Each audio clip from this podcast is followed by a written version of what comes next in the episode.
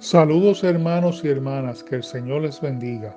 Les habla el hermano Eugenio Santiago para darles la bienvenida a una edición más de la Escuela Bíblica Virtual de la Iglesia Metodista del Calvario del pueblo de Arecibo. En esta edición estaremos estudiando la lección número 25, tercera unidad, revista El Discípulo. El tema de la lección los rostros de la sabiduría, vívela. La lección se encuentra en el Nuevo Testamento, en la epístola de Santiago, capítulo 2, versículos del 14 al 26. Epístola de Santiago, capítulo 2, versículos del 14 al 26. Oremos. Padre eterno, venimos ante tu presencia en este momento, que vamos a estudiar tu palabra. Danos la unción, la sabiduría, el entendimiento para entender, comprender y vivir y aplicar tu santa palabra a nuestro diario vivir. Danos esa fe, danos esa voluntad para hacer tú las obras que tenemos que hacer para manifestar tu fe y amor hacia los demás. Bendícenos, Señor. Derrama la unción de tu Espíritu Santo. Toca al que necesite ser salvo. Atráelo a tus caminos, Señor. Restaura, renueva, sana. Te pido, Señor, que tú me uses como instrumento y seas tú el que hable, Padre. Lo pedimos en el nombre del Padre, del Hijo y del Espíritu Santo. Amén. Vamos a dar la lección, la lectura a la palabra. Y dice la palabra del Señor en el nombre del Padre, del Hijo del Espíritu Santo. Hermanos míos, ¿de qué aprovechará si alguno dice que tiene fe y no tiene obras? ¿Podrá la fe salvarlo? Y si un hermano o una hermana están desnudos y tienen necesidad del mantenimiento de cada día, y alguno de vosotros le dice, ir en paz, calentaos y saciaos, pero no les das las cosas que son necesarias para el cuerpo, ¿de qué aprovecha? Así también la fe, si no tiene obras, está completamente muerta. Pero alguno dirá, tú tienes fe y yo tengo obras. Muéstrame tu fe sin tus obras y yo te mostraré mi fe por mis obras. Tú crees que Dios es uno, bien haces. También los demonios creen y tiemblan. Pero quienes saben, pero quienes saber, pero quieres saber, hombre, vano, que la fe sin obras está muerta, no fue justificado por las obras Abraham nuestro Padre, cuando ofreció a su hijo Isaac sobre el altar? ¿No ves que la fe actuó juntamente con sus obras y que la fe se perfeccionó por las obras? Y se cumplió la escritura que dice, Abraham creyó a Dios y le fue contado por justicia, y fue llamado amigo de Dios. Vosotros veis, pues, que el hombre es justificado por las obras y no solamente por la fe.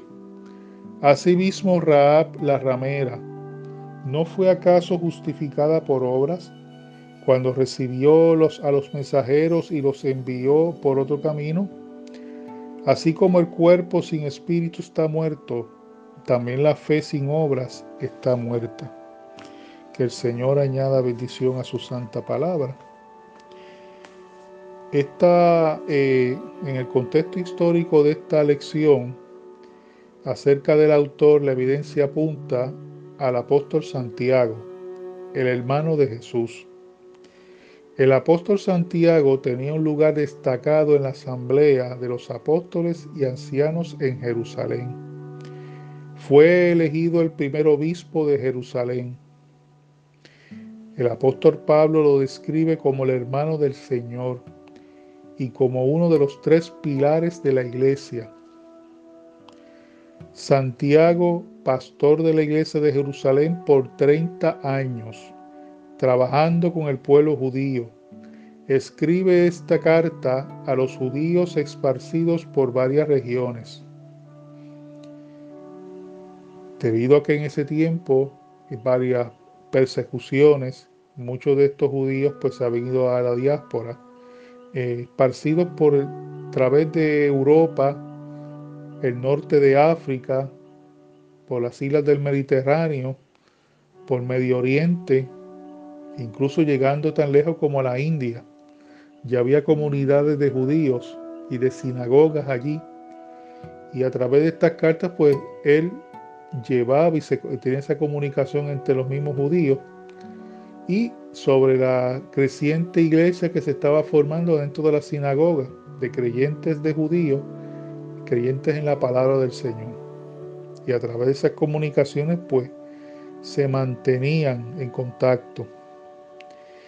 En el año 62 de nuestra era, Santiago fue martirizado y muerto en Jerusalén por proclamar que Jesús era el Mesías, era el Cristo resucitado, que había sido muerto en la cruz y a través de la insistencia de las autoridades como el Sanedrín y los sumos sacerdotes, pues conspiraron para el asesinato del apóstol Santiago. De hecho, hay una anécdota en la tradición que cuando el día que fue arrestado el apóstol Santiago y fue enjuiciado, por el camino iba a ser llevado al lugar donde iba a ser crucificado.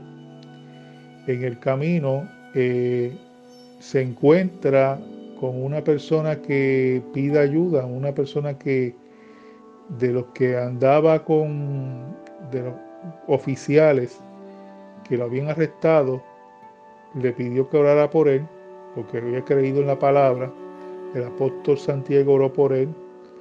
Él creyó y pidió este que también este si era posible, fuera bautizado en el nombre de Cristo como creyente. El apóstol Santiago encontró una, una tinaja llena de agua y a través de esa tinaja pues bautizó a este soldado que creyó en la palabra del Señor y fue contado como cristiano y ambos tanto el apóstol Santiago como el soldado que había sido convertido a través de ese trayectorio, los dos fueron martirizados y fueron crucificados en ese mismo día. En eso de la lección de que estamos estudiando, nos habla que el apóstol Santiago empieza a referirse en esta carta debido a una controversia que se estaba formando en el seno de la iglesia por el asunto de las cartas que el apóstol Pablo había escrito en específicamente el tema la justificación de la fe. Y había creado una especie de controversias en el sentido de que algunas personas en la iglesia pues, estaban cuestionando de que si que esto, estas cartas del apóstol Pablo eran suficientes para uno estudiar y que el resto de la Biblia, especialmente el Antiguo Testamento, no había que estudiarlo porque no era necesario y no complementaba las enseñanzas de ahora. Y empezaban a cuestionar el judaísmo, las tradiciones judías, y recuerden que la iglesia se formaba de creyentes judíos. Y cualquier asunto que cuestionara su tradición en, la, en el judaísmo, en la Torá, en los cinco libros del, del Pentateuco, de Moisés y las leyes, pues eso creaba unas controversias grandes. Y el apóstol Santiago pues hace esta carta como una aclaración para las personas que tienen esa duda, esa controversia. Lejos de ser una crítica o ataque, como muchos teólogos a través de los siglos han querido enfatizar, de que el apóstol, este, eh, el apóstol Santiago criticaba al apóstol Pablo, que lo, lo antagonizaba y que quería eh, determinar que no era cierto lo que el apóstol Pablo escribió. Eso está lejos de la verdad, porque a través de los, de los años, pues, que han estudiado bien esta, este, este tema del apóstol Santiago, se han dado cuenta que no es verdad. Que lo que, lo que aquí hace es lo cierto es que el apóstol Santiago lo que hace aquí es una aclaración de la fe, de que la fe sola sin obras es muerta. La fe necesita manifestarse a través de las obras, porque así demostramos nuestro amor al prójimo, como el Señor enfatizó como mandamiento, amar a tu prójimo como a ti mismo. O sea, cuando usted tiene fe y usted hace una obra, usted está haciendo un gesto de amor. Y así usted manifiesta que usted cree completamente en las enseñanzas de nuestro Señor Jesucristo y cumple con el mandamiento de amar a tu prójimo como a ti mismo. Eso es importante. Todo cristiano y cristiana tiene el deber de identificar y luego demostrar ese amor a través de la ayuda al necesitado. Nos recuerda que no basta tener fe en Dios para salvación si no lo demuestras a través de tus gestos y acciones hacia los demás. Puedes tener toda una vida de miembro de una iglesia, decir que eres creyente en Dios, de que lees la palabra, desde el Génesis hasta el Apocalipsis, de tomar cursos, de ir a un seminario y teológico y tener hasta un doctorado en teología, que eso es bueno tenerlo, o tener un cargo de ministro en la iglesia, diácono, líder laico, eh, maestro de la escuela bíblica, todos los cargos que usted pueda tener dentro de la iglesia, toda una vida de servicio en la iglesia. Pero si tú no demuestras ese amor y esa fe que dices creer en, en Dios, en Jesús, no demuestras ese amor hacia los hermanos, tu familia, los vecinos, compañeros de trabajo y a la comunidad en general, en vano viviste la fe y no puedes justificarte.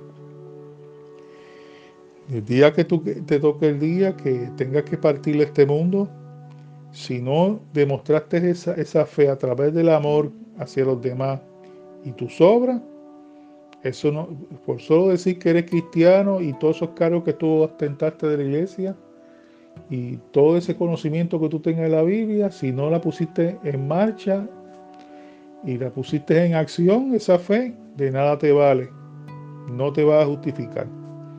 Porque si crees que por la fe sola te va a llevar a la salvación, recuerda que el, Satanás y, los demonios también creen y también tienen, eh, creen en Dios, tienen esa creencia, pero no viven esa creencia. Sus obras los condenan. Por eso es importante las obras en la fe. El apóstol Santiago nos trae unos ejemplos de la fe y las obras en la vida del, patriarca, en la vida del patriarca Abraham, cómo su fe fue puesta en prueba al ofrecer a su hijo Isaac en sacrificio. El patriarca Abraham puso en práctica su fe en Dios al accionar sin protestar cuando se le pidió el sacrificio de su hijo Abraham creyó en Dios en todo momento y le fue contado por justicia. Y por eso lleva el sobrenombre del patriarca de la fe. Porque cuando a él se le pidió, cuando vivía en Ur de los Caldeos, Dios le habla a él y le pide, deja tu familia y tu parentela y todo lo que tiene, ven y sígueme, que te llevaré a una tierra nueva que fluye leche y miel. Cuando él escuchó eso, creyó en la palabra de Dios, pero lo más importante que la, tuvo acción. Porque si hubiese escuchado la voz de Dios y hubiese creído en Dios, pero si hubiese quedado viviendo allí en la ciudad de Ur de los Caldeos, de nada le fue esa fe porque no la puso en acción. Y segundo ejemplo fue cuando se le pidió, por medio de Dios le pide a él que lleve sacrificio, haga un sacrificio a Dios y que ponga a su hijo en ese sacrificio para ver si de verdad ama a Dios tanto como él dice que, que lo hace. Y él puso en acción esa fe y ese amor a Dios cuando puso sobre el altar del sacrificio a Isaac. Y así, en esa, en esa acción, en esa obra, demostró que creyó en Dios. Y que por eso es que lleva el sobrenombre del patriarca de la fe.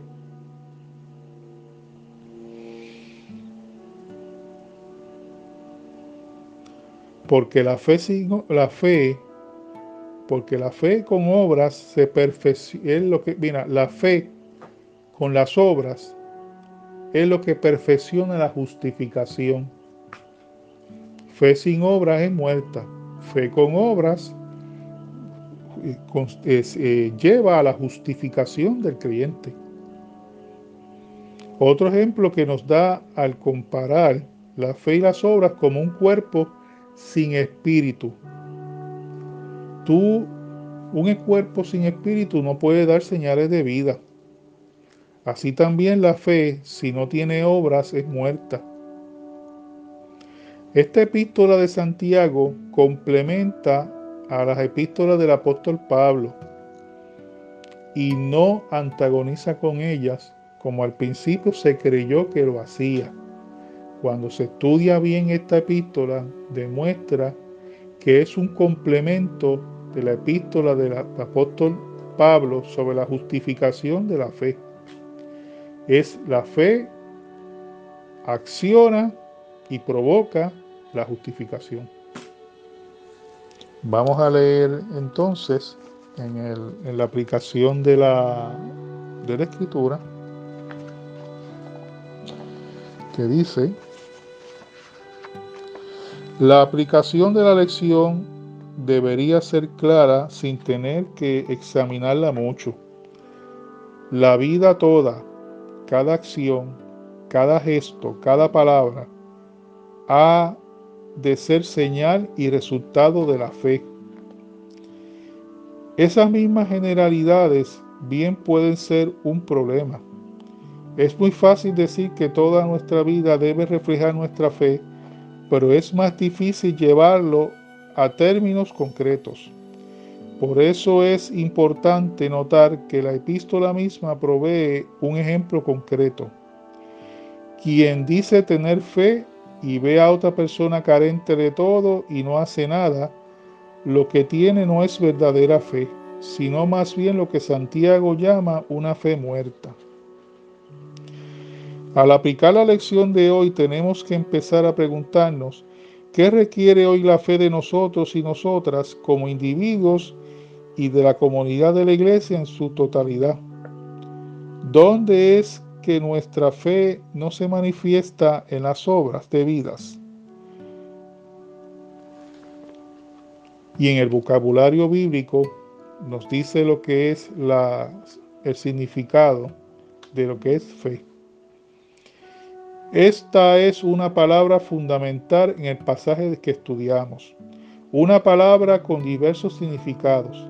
Cuando decimos, por ejemplo, la fe cristiana afirma que estamos usando esa palabra en el sentido de creencia o de doctrina que se afirma. Cuando decimos, yo tengo fe en José, lo que, lo que estamos diciendo es que confiamos en Él, que podemos depender de su palabra. En su sentido pleno, la fe incluye tanto ciertas creencias como una relación de confianza en Dios. En el pasaje que estamos estudiando, la palabra fe se emplea en el primer sentido. Es por eso que Santiago puede decir que los demonios creen que tienen fe, pero esa fe les hace temblar. Los demonios creen que hay un solo Dios pero no confían en Él. Lo que Santiago está diciendo es que tal fe no basta. La fe en el sentido de creencia tiene que manifestarse en obediencia. Si no, la supuesta fe está muerta. Eso es así. Por eso es que refiere el ejemplo de los demonios y Satanás, que saben que hay un solo Dios, tienen esa creencia, pero no la viven.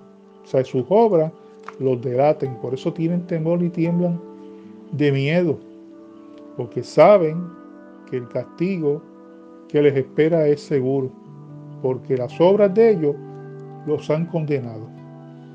Por eso que el cristiano es importante que esas obras sean de justicia, obras de verdad, de amor hacia el prójimo, el semejante.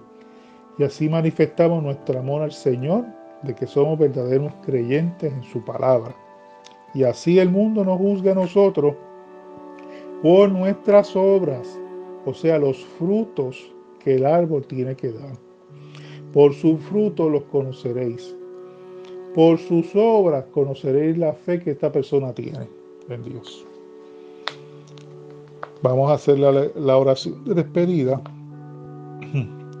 Señor, haz que nuestra fe no se limita a creer que existes, sino que nos lleve a confiar en ti. En medio de esa confianza, háblanos y dirígenos para que, para que esa fe pueda traducirse en obras, actitudes y acciones de amor que le dan testimonio al mundo de que de veras creemos lo que anunciamos y de, y de testimonio de que este, este Señor a quien anunciamos vive en medio de nuestra comunidad y actúa a través de ella. Por Jesucristo nuestro Señor, tu sabiduría eterna. Amén. Hermanos, que el Señor les bendiga, el Señor los guarde y los proteja. Y recuerden, la fe que tú tengas en nuestro Dios, vívela y ponla en acción. Dios les bendiga.